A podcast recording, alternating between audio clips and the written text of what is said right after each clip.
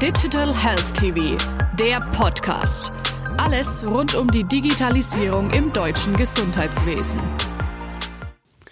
Claudia Gschwind, Gründerin und geschäftsführende Gesellschafterin Healthcore Partners. Herzlich willkommen, Frau Gschwind. Vielen Dank für die Einladung. Ich freue mich, hier zu sein. Sehr gerne. Frau Gschwind, Ihr Unternehmen gilt im Rahmen der Vermittlung von hochqualifizierten Persönlichkeiten im Gesundheitswesen als Experte. Welches Kandidatenverhalten können Sie beobachten? Also um wieder das Beispiel der Kliniken zu nennen, es ist ganz klar, je jünger die äh, Kandidatinnen und Kandidaten, äh, umso mehr zieht das Argument der Digitalisierung. Das heißt, Kliniken müssen hier noch ganz viel nacharbeiten äh, weil einfach die meisten Kliniken äh, hier sehr stark äh, hinterherhinken. Die äh, Kandidaten hinterfragen in einem Interview sehr viel mehr, was ist tatsächlich an Digitalisierungs Themen vorhanden. Das heißt, es geht nicht nur darum, sind äh, Digitalisierungsprogramme gekauft, sondern sind die auch im Einsatz. Also als Beispiel, äh, der QR-Code eines Medikamentenplans, der nützt nichts, wenn in den einzelnen Abteilungen die Scanner fehlen. Oder es wird nachgefragt, ob es eine Spracherkennungssoftware für die äh, Arztbriefe ähm, gibt. Und natürlich wird auch sehr viel mehr hinterfragt, ähm, neben den technischen und personellen Ressourcen, die in einer Klinik vorhanden sind, wie sind die digitalen Weiterbild Weiterbildungsangebote und wie sind auch äh, ganz spezifische Personalentwicklungsmaßnahmen im Bereich der Digitalisierung geplant. Und was auch jetzt noch ganz neu hinzukommt, was man tatsächlich feststellt, ist, dass die ähm, alte, tradierte Führungskultur, die in Kliniken immer noch herrscht, diese Top-Down-Hierarchien, die aber im Bereich oder wenn man Digitalisierung erfolgreich betreiben will, so nicht mehr funktionieren, weil man sehr viel mehr in Team in Teams arbeiten muss und sehr viel integrativer arbeiten muss, dass diese Führungskultur viel stärker hinterfragt wird. Also wenn es noch diese absolutistischen, autoritären Führungsstrukturen in einer Klinik gibt, dann kriegen wir häufig Absagen von den Kandidaten. Gute Klinikkandidaten müssen demnach nicht nur über veränderte Kompetenzen verfügen, sondern ebenso die Digitalisierung aktiv mitgestalten. Erläutern Sie dies bitte einmal. Digitalisierungsexperten weisen darauf hin, dass äh, durch äh, diese riesigen Datenflüsse und die künstliche Intelligenz die, äh, die äh, Ärzte äh, das Fachwissen der Ärzte nicht nur ergänzt wird, sondern teilweise sogar abgelöst wird.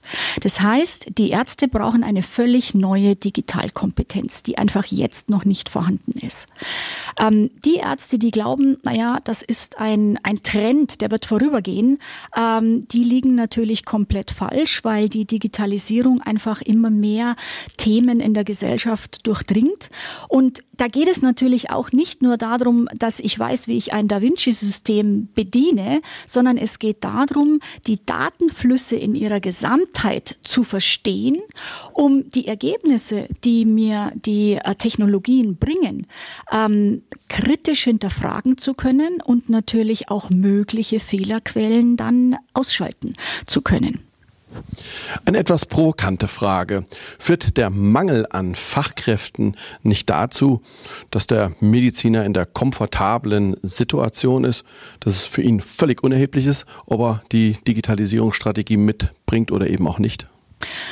Da haben Sie völlig recht, äh, Herr Professor Grün. Das ist tatsächlich aktuell noch der Fall.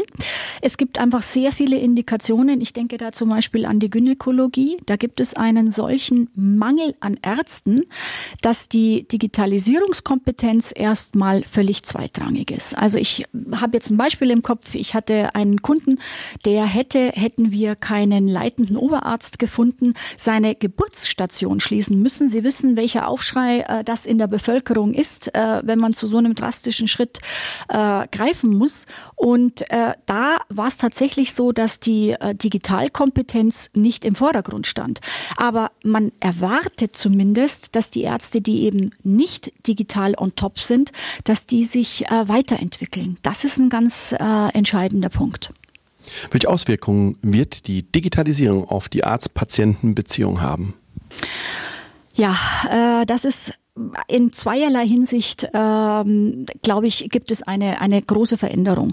Äh, der Telematikexperte der Bundesärztekammer hat mal gesagt, äh, das Handy ist das Stethoskop des 21. Jahrhunderts Jahrhunderts in der Patientenhand, weil äh, der Patient durch das Handy ähm, zu einer solchen Vielzahl an Informationen Zugang hat, wo sogar das Standardwerk äh, der Medizin, nämlich Meyers Enzyklopädie, weit hinter sich gelassen wird. Das heißt, der Arzt ist nicht mehr der alleinige Informationsgeber, sondern er ist auch Navigator durch die Fülle der Informationen, die ähm, insgesamt äh, zur Verfügung stehen. Und der zweite ganz wichtige Punkt ist natürlich, und da denkt man jetzt zum Beispiel an die Pflegeroboter, dass die menschliche Zuwendung durch die Digitalisierung ein ganz großes Stück verloren geht. Das heißt, wir müssen in der Lage sein, das irgendwie auszugleichen. Hier werden sich neue Berufsbilder ergeben müssen also man kann darüber lachen, man kann denken darüber, wie man will. Es gibt ja in der Industrie äh, diese sogenannten Feel-Good-Manager. Aber irgendetwas in dieser Richtung muss man sich sicherlich einfallen lassen, um, ähm, um dem entgegenzuwirken. Auch im niedergelassenen Bereich werden sich äh, Veränderungen in der Arzt-Patienten-Beziehung ergeben, wenn man jetzt zum Beispiel an diese Videosprechstunden äh, denkt. Aber viele Ärzte haben noch nicht mal diese digitale Kompetenz, diese Sprechstunden äh, per äh, Videokonferenz durchzuführen. Ähm, aber man muss sich dort weiterentwickeln, weil es eben sehr viele Player gibt, die hier auf den Markt drängen. Man denkt zum Beispiel an Doc Morris und wie sie alle heißen oder an die ähm, Live-Chats äh, mit den Online-Apotheken.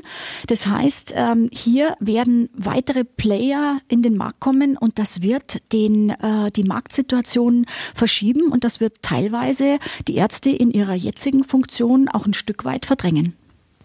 Man spricht auch immer wieder von digitaler Ethik. Welchen Stellenwert räumen Sie dem Themenspektrum Werte rund um die Themenfelder Digitalisierung, künstliche Intelligenz, Robotik oder auch maschinelles Lernen ein? Gerade im Gesundheitswesen kommt der digitalen Ethik natürlich ein immens hoher Stellenwert zu. Da geht es um die Fragestellungen, welche Werte, Haltungen nehmen wir gegenüber den digitalen Technologien und den digitalen Möglichkeiten ein, damit sie wirklich zum Wohle äh, des Patienten sind und auch moralisch vertretbar sind. Äh, in der Medizin gibt es schon seit vielen Jahren äh, Ethikkommissionen, die sich genau mit diesen Themen, mit dem sittlichen Verhalten beschäftigen. Äh, in der Industrie ist es so, dass gerade mal 20 Prozent der Industrieunternehmen einen Beauftragten für Ethik und Verantwortung haben. Und in der Klinik gibt es so etwas Vergleichbares bisher gar nicht. Das heißt, die Kliniken hängen da extrem hinterher. Die Kliniken müssten eigentlich jeden Tag ähm, ihre ethischen und datenschutzrechtlichen Prozesse aufs Neue überprüfen und auch da werden sich, wie gesagt, eben neue Berufsbilder ergeben. Und die müssen sich dann mit Themen auseinandersetzen, wie ähm, wer darf welche Daten zu welchem Zweck nutzen und wer hat tatsächlich darüber die Hoheit, die Ärzte, die Pfleger. Das sind alles äh, ganz wichtige Themenstellungen, die hier mit Sicherheit äh, noch äh, viel mehr in den Vordergrund gerückt werden müssen. Frau Geschwind, Vielen herzlichen Dank. Ich danke Ihnen.